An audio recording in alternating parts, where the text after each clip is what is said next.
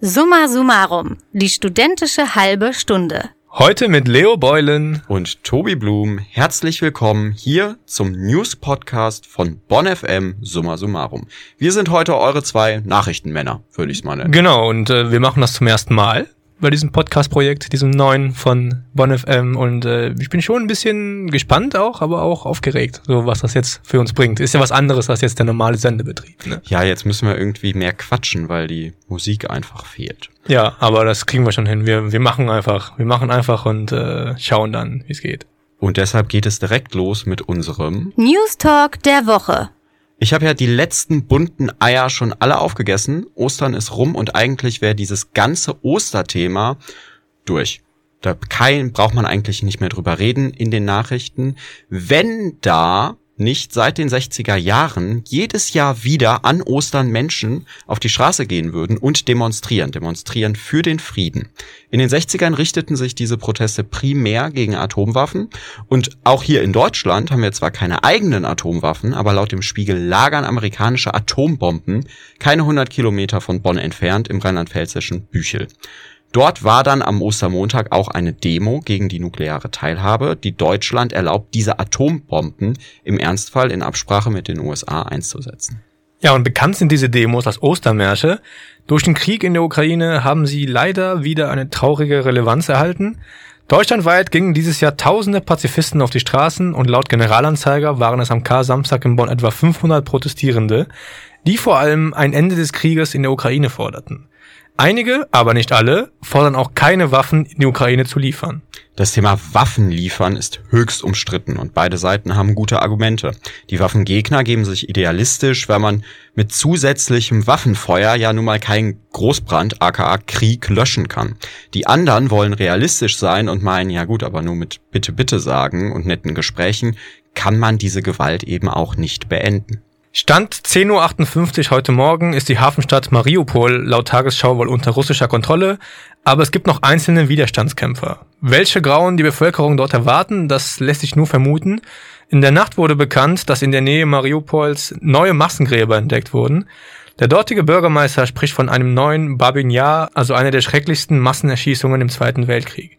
Deshalb wollen viele NATO-Staaten schwere Artillerie zur Verteidigung der Ukraine zur Verfügung stellen.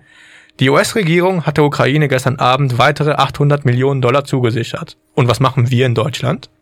Ja, Bundeskanzler Scholz ist eher zurückhaltend. Er sagt finanzielle Militärhilfen zu. Die bisherige Haltung der Bundesregierung ist aber weiterhin, keine schweren Waffen zu liefern. Scholz will die Ukraine in Form sogenannter Ringtäusche unterstützen. Wie die funktionieren, erklärte der Sprecher der Bundesregierung, Steffen Hebestreit, auf der Regierungspressekonferenz am Mittwoch. Und es ist jetzt die Suche nach Militärmaterial, das schnell verfügbar, schnell einsatzbar und schnell handhabbar dafür ist. Also Modelle, die bereits in der ukrainischen Armee vorhanden sind, mit denen die umgehen können, wo die Logistikketten stimmen, wo die äh, Instandhaltung geklärt ist, wo es die Ersatzteile gibt. Das sind in der Regel Modelle aus russischer oder sowjetischer Produktion. Die gibt es in den meisten westlichen Ländern nicht vorrätig. Die gibt es in einigen osteuropäischen Armeen noch in gewissen Beständen.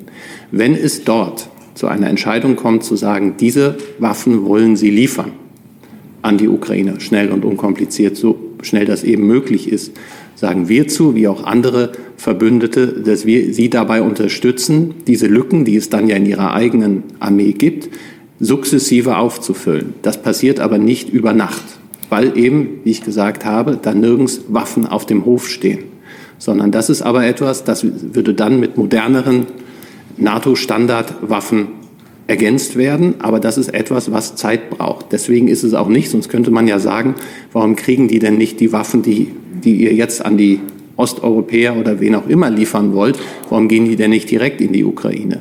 Da fehlt es an Ausbildung, da fehlt es an Material, an Logistikketten und das Material muss erstmal hergestellt werden. Die zugesagten Militärhilfen von Biden oder auch anderen Staatschefs könnten dann aber auch genutzt werden, um langfristig moderne westliche Waffen bei Firmen, die etwa in Deutschland sitzen, zu bestellen und zu finanzieren. Diese Waffen, auch schwere Artillerie, werden dann direkt von der Ukraine in Auftrag gegeben und wir würden eben nicht direkt schwere Waffen liefern, sondern eben nur dabei helfen, dass diese bereitgestellt werden. Laut Tagesschau fordern mittlerweile nicht nur Oppositionelle wie die CDU schwere Waffen in die Ukraine zu liefern, sondern auch Politiker der eigenen Reihen der Ampelkoalition, wie die Vorsitzende des Verteidigungsausschusses Strack Zimmermann und Anton Hofreiter von den Grünen bemängelt, dass die Ringtäusche nicht so einfach funktionieren können, weil die alten Sowjetwaffen schon alle zerschossen sind. Aber die zwei Milliarden Euro zusätzliche Militärhilfen für die Ukraine sind die auch nicht gerade Peanuts. Zum Vergleich, die von der Bundesregierung geplanten Wiederaufbauhilfen liegen bei 37 Millionen Euro. Denn wir wollen auch über den aktuellen Krieg hinausdenken. Frankreichs Ministerpräsident Macron warnt zum Beispiel davor, einen neuen eisernen Vorhang aufzuziehen. Die Frage, sollten wir weiterhin Waffen in die Ukraine liefern, stellt auch die aktuelle Ausgabe des Valomaten zur Landtagswahl bei uns in NRW am 15. Mai. Seit dieser Woche ist der Valomat am Start. Der Valomat ist ganz einfach erklärt. Ihr bekommt 38 Thesen und müsst auswählen, ob ihr zustimmt, die These ablehnt oder ihr neutral gegenübersteht. Am Ende wird dann ganz bequem zusammengefasst, wie die zur Wahl stehenden Parteien zu den Thesen stehen und wie sehr sie mit eurer Meinung übereinstimmen ganz ehrlich, ich bin so froh, dass es den Wahlomaten gibt. Da kann ich mich nur anschließen. Mir hat er auch bei den letzten Wahlen immer geholfen und war meine erste Anlaufstelle. Denn einfacher bekommt man nirgendwo einen Überblick dazu, welche Partei denn jetzt gerade was genau will oder wie sie zu speziellen Themen im Allgemeinen steht. Natürlich passt das nicht immer, denn eine Themenpartei wie die Partei für Gesundheitsforschung oder Parteien mit starkem thematischen Schwerpunkt wie die Deutsche Sportpartei oder die Lobbyisten für Kinder werden so wie alle Parteien mit Positionen zu sämtlichen Themen anhand derselben Fragen eingeordnet. Tauchen jetzt wenig Fragen zum Thema Sport oder Demenzforschung auf, ist es dann natürlich schwieriger für euch herauszufinden, ob diese Parteien etwas für euch sind. Deshalb könnt ihr auch die Begründung der Parteien zu ihrer Haltung nachlesen. Da erfährt man dann um einiges mehr, also zum Beispiel irgendwelche zusätzlichen, noch ehrgeizigeren Ziele, die die Parteien haben. Gut, das ganze Lesen hat dann aber auch seinen Nachteil, denn es bedeutet mehr Arbeit für euch. Also wenn ihr wirklich von allen Parteien, die da gelistet sind, alle Antworten durchlest, da seid ihr auch sehr lange beschäftigt. Ist immer noch kürzer als ein Wahlprogramm. Der Wahlomat wird, by the way, von der Bundeszentrale für politische Bildung seit 2002 zu jeder Europa-, Bundes- und Landtagswahl neu aufgesetzt.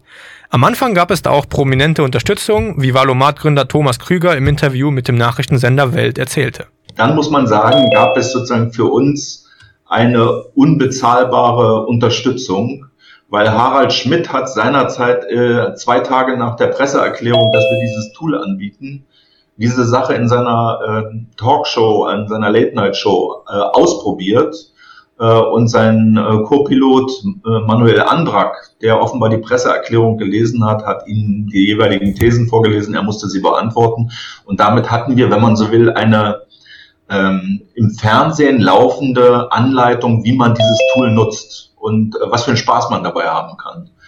Äh, damals gab es sozusagen noch die Katastrophe, dass unsere Server daraufhin komplett zusammenbrachen, weil die 200.000 Fans von Harald Schmidt natürlich alle Postwenden das selber ausprobieren wollten. Na, zum Glück haben sie das Problem in den Griff bekommen. Das Konzept Valomat gibt es auch mit anderen Themenschwerpunkten. Zum Beispiel ermittelt der Sozialomat von der Diakonie Rhein-Westfalen-Lippe, wie die Parteien zu sozialen Themen aus den Bereichen Familie, Arbeit, Integration, Gesundheit und Klima stehen. Ja, und eine wichtige Gemeinsamkeit haben diese ganzen Omaten. Sie sind nämlich nur Orientierungshilfen. Also wählt nicht blinklinks drauf los und macht einfach das, was der Wahlomat euch sagt, sondern lest nach, informiert euch und wählt weise. Tja, und jetzt? Eigentlich würden wir euch gerne mit dem nächsten Thema überraschen und da auch drüber reden, aber wir stehen hier jetzt schon zehn Minuten. Es steht nix in der App, was los ist und das Thema kommt gar nicht. Also, es muss um die Deutsche Bahn gehen. Ja, oder thank you for listening uh, to Bonn FM, wenn wir schon dabei sind. Aber jetzt mal Spaß beiseite. Jeder Studi kennt sie beide. Mobilitäts-Apps, die anzeigen, wie man mit einer Kombination aus verschiedenen Transportmitteln ans Ziel kommt und Witze und Memes über den Service der Deutschen Bahn, so wie wir sie gerade auch gemacht haben.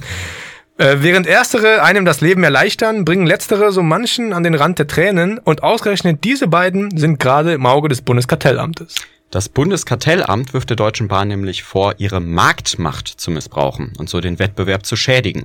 Laut FATS soll die DB den Apps nicht genügend Prognosedaten zur Verfügung stellen, die die aber brauchen, um zum Beispiel Verspätungen korrekt anzuzeigen.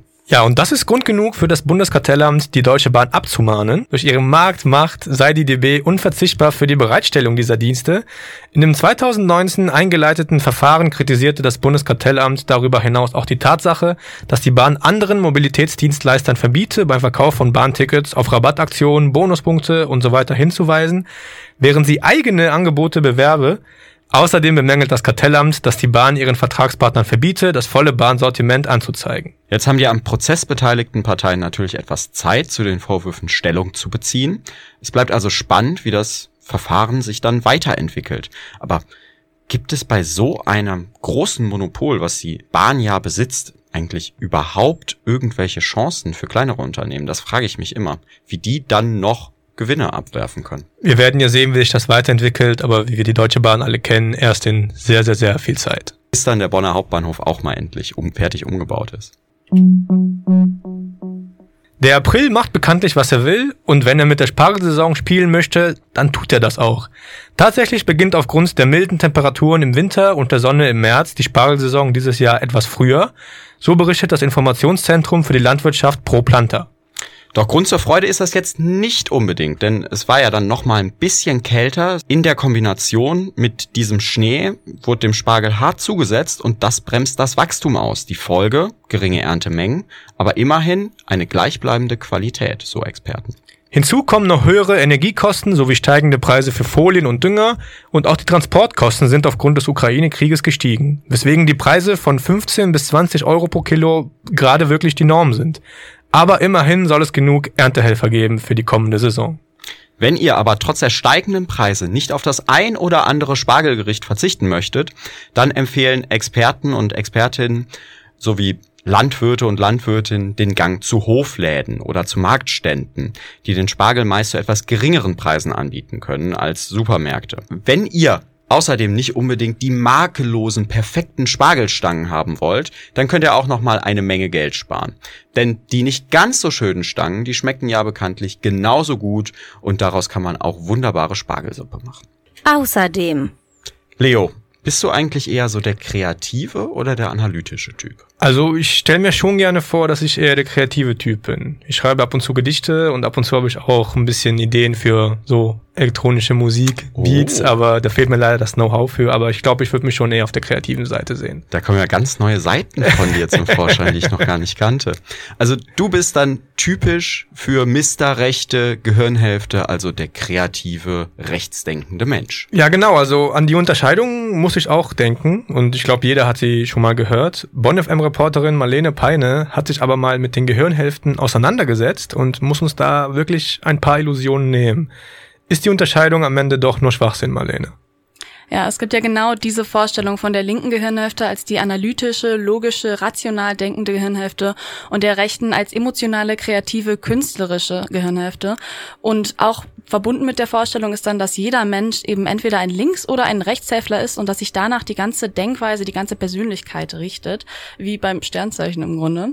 Das ist tatsächlich aber auch wirklich nur ein Mythos, also eine weit verbreitete Vorstellung, aber Neurowissenschaftler stehen der Theorie eher skeptisch gegenüber. Ganz konkret hat eine Studie von 2013 auch zwei Jahre lang die Hirnaktivität von ungefähr 100, also von ungefähr 1000 Personen untersucht, ohne dabei Unterschiede in der Dominanz einer Gehirnhälfte bei den Subjekten feststellen zu können. Der amerikanische Neurologe Stephen Novella meint dazu, dass die zwei Gehirnhälften unabhängig voneinander funktionieren und auch unterschiedliche Fähigkeiten haben, aber eben stark miteinander vernetzt sind und deshalb auch eigentlich die meiste Zeit als nahtloses Ganzes zusammenarbeiten. Ich musste auch an einen Test denken, den sogenannten Ballerina-Test, wo man eine sich drehende Figur hat äh, und je nachdem, in welche Richtung diese Figur sich dreht, soll das anzeigen, mit welcher Gehirnhälfte man denkt, jetzt links oder rechts. Ist das dann auch komplett, also quasi aus der Luft gegriffen? Ja, leider ja. Ich habe mir das auch schon so oft angeguckt und dachte dann, ja, krass, dass ich linke Gehirnhälfte bin. Ich hätte das gar nicht gedacht. Aber das ist kompletter Schwachsinn. Das ist tatsächlich einfach nur, äh, dieses Bild wurde in den 2000ern mal als Kettenmail herumgeschickt und darunter stand dann diese Beschreibung mit den verschiedenen Hirnhälften, je nachdem, in welche Richtung sie sich dreht, dass man ein Rechts- oder Linkshälftler ist. Das Ganze ist aber einfach nur eine optische Illusion und zeigt uns höchstens, wie unser Gehirn visuelle Informationen verarbeitet äh, und hat überhaupt nichts damit zu tun, mit welcher Gehirnhälfte jetzt denken würden, wenn es dann möglich wäre. Aber also das hat doch jeder schon mal gehört, das mit den gegenüberstehenden Gehirnhälften und der Kreativität und was für ein Mensch man ist. Das ist so weit verbreitet. Das muss doch irgendeine Ursache haben. Woher kommt dieser Mythos? Ja, der Mythos kommt tatsächlich daher, dass äh, hier eine populärwissenschaftliche Auslegung von verschiedenen Ansätzen aus der Hirnforschung vorliegt. Also das Ganze hat schon einen wahren Kern. Eben, dass nicht beide Gehirnhälften für alles gleichermaßen zuständig sind. Ähm, dass eben räumliches Denken, Zahlenverständnis oder Gesichtserkennung etwa rechts angesiedelt ist, aber die Messung von kleinen Zeitabständen und die Wahrnehmung von kleinen Details dann sich eben eher links befindet. Und wir haben tatsächlich sogar auch eine Hirnhälftendominanz, aber die entscheidet dann eher darüber, ob wir Rechtshänder oder Linkshänder sind und auch noch über die Wahrscheinlichkeit, auf welcher Seite unsere Sprachzentren im Gehirn liegen. Das kann nämlich sowohl die rechte als auch die linke sein, aber nichts davon bedeutet wirklich, dass äh, unsere Persönlichkeit, unsere Fähigkeiten eher links oder rechtshirnig sind, wie ja genauso auch Rechtshänder und Linkshänder nicht verschiedene Persönlichkeiten haben entgegen äh, alten Glaubens. Das heißt, vereinfacht gesagt, das ist einfach eine zu simpel gedachte Verknüpfung davon, von der Tatsache, dass unsere Gehirnhälften tatsächlich unterschiedlich arbeiten und für unterschiedliche Areale zuständig sind, verknüpft mit der Tatsache, dass es auch eine Dominanz gibt, äh, die sich dann aber nur auf die Händigkeit bezieht. Also musst du uns sagen, dass es keine angeborene Kreativität gibt. Ja, äh, das gibt es tatsächlich doch. Also bestimmte genetische Voraussetzungen fördern die Kreativität. In einer Studie von 2005 hat ein internationales Forscherteam zum Beispiel durch Genomanalysen herausgefunden, dass die gleichen DNA-Abschnitte, die etwa bei künstlerischen Menschen für unkonventionelle Denkprozesse verantwortlich sind, was wir jetzt also Kreativität nennen würden, im schlimmsten Fall aber auch die Ursache für Psychosen werden können. Ähm, aber auch unabhängig von dieser angeborenen Komponente kann und sollte man seine Kreativität auch fördern und trainieren, weil weil sonst äh, wird das mit der Zeit tatsächlich auch schlechter und das Gehirn rostet sozusagen ein. Alles mit der linken Hand machen ist dann jetzt wahrscheinlich nicht so das Wahre, um die Kreativität zu boosten. Wie kriege ich das denn hin? Wie kann ich gezielt meine Kreativität fördern und trainieren? Ja, wie mir meine Mama schon immer sagt, äh, Kind, du musst dich einfach mal ein bisschen langweilen. Leg doch mal das Handy weg und mach nicht immer hier alles nebenbei und gleichzeitig. Und das stimmt auch. Also, dass man einfach mal äh, nicht beim Geschirrspülen noch einen Podcast nebenher laufen lässt oder sich noch ein YouTube-Video reinzieht beim Zähneputzen. Unsere Gedanken müssen schweifen können, um dann tatsächlich auch an einer Idee hängen bleiben zu können. Und nicht umsonst hat man die besten Einfälle auch zum Beispiel beim Duschen. Ganz konkret gibt es aber noch eine andere Übung, nämlich die sogenannte Sechs-Hüte-Übung. Ähm, das heißt, wenn man sich ein Sachverhalt anschaut oder ein Problem oder irgendwas, wo man vorsteht, dann setzt man sich diese sechs ähm, imaginären Hüte auf. Das heißt, man betrachtet dann mit jedem Hut den Sachverhalt aus einer anderen Sichtweise. Aus objektiver, subjektiver, positiver, negativer, kreativer und vermittelnder Sichtweise. Und dadurch lernt das Gehirn eben auch an Sachverhalte, an Probleme mit unterschiedlichen Denkweisen dran zu gehen und unterschiedliche Ansätze zu finden und trainiert eben dadurch unkonventionelles und ungewohntes Denken. Ihr habt's also gehört, einfach mal mit der Oma am Sonntagabend das Traumschiff gucken und sich so richtig schön langweilen. So werdet ihr kreativ. Oder halt dann das Handy weglassen und nicht immer den Podcast nebenher laufen lassen, außer unserem. Den kann man wirklich immer hören. Vielen Dank, Marlene Peine. Schon gehört? Habt ihr bestimmt schon gehört. Das ist der neue Song vom Lumpenpack, diese Woche frisch rausgekommen. Er heißt Gisela und ich finde ihn wirklich fantastisch. Es ist wie immer ultra witzig. Es ist eine sehr rockige Nummer. Thematisch geht es um Gisela, eine Frau, die dürfte so im Alter unserer Mütter sein, die dann aber eher so unangenehm auffällt, weil die halt im öffentlichen Raum Sekt trinkt und in der Bahn und generell, also ich würde sie nicht als Freundin haben wollen und zusätzlich kennt ihr sich irgendwie nicht mit dem Internet aus. Die macht da, die klickt das falsche Zeug an und dann ist plötzlich der Internet Explorer gelöscht. Ganz fiese Kombi. Ja, ich, ich kann es euch nur empfehlen und es ist nicht nur Rock. Ich kann euch sehr die Bridge empfehlen, denn da zeigen die Jungs vom Lumpenpack, dass sie auch ein mies gutes Trettmann-Imitat auflegen können. Ja, und wenn ihr mal euren Horizont ein bisschen erweitern möchtet, kann ich euch den Künstler Tagua Tagua empfehlen. Ich habe seit äh, einigen Monaten tatsächlich eine Phase, in der ich sehr viel Musik aus Brasilien höre. Mhm. Es ist meistens Reggae, aber der Spotify-Algorithmus hat mir einen Gefallen getan und hat mir die Welt des brasilianischen Indie-Rock, Indie-Pop eröffnet. Und da war Tagua Tagua quasi die erste Anlaufstation. Und er macht sehr tanzbaren äh, Indie-Pop, ähm, halt auf Portugiesisch aus Brasilien, also auch sehr schön anzuhören, auch wenn man die Sprache nicht versteht. Das Lied heißt Sopra Ver von Tagua Tagua. Das schreibt man S-O neues Wort, P-R-A, neues Wort, V-E-R. Und das ganze Album ist eigentlich äh, empfehlenswert. Von daher, liebe Grüße aus Brasilien und aus dem Bonn FM Studio von mir. Brasilianischer Indie-Pop, ist das wie deutscher Indie-Pop auf Portugiesisch oder ist das auch musikalisch wirklich was anderes? Weil du eben Reggae erwähnt hast, stelle ich mir das irgendwie so ein bisschen entspannter vor. Ähm, ich kann mir schon vorstellen, dass da so ein bisschen Einflüsse der brasilianischen Musikkultur reinkommen, so Bossa Nova, eventuell äh, afrikanische Beats. Es gibt ja eine sehr große afro-brasilianische äh, Bevölkerung auch. Ähm, die Lieder von Tagua Tagua, die ich bisher gehört habe, die sind aber doch eher so, ich sag mal, ja, normal Indie, Indie-Pop. also was man auch hier hört. Also sehr viel Gitarren, sehr viel äh, Effekten mit rein, ein bisschen Synthesizer, genau. Aber auf jeden Fall sehr empfehlenswert zu hören. Vielleicht dann auch bald auf 96,8 Bonn FM. Eure Welle, wenn ihr genug Summa Summarum gehört habt. Und damit sind wir auch schon am Ende dieser Folge. Wir, das waren Tobi und Leo. Wir verabschieden uns und wünschen euch viel Spaß in der nächsten Woche bei der nächsten Ausgabe. Da sind eure Hosts dann Clara und Lena. Summa Summarum, ein Podcast von Bonn FM. Schon abonniert?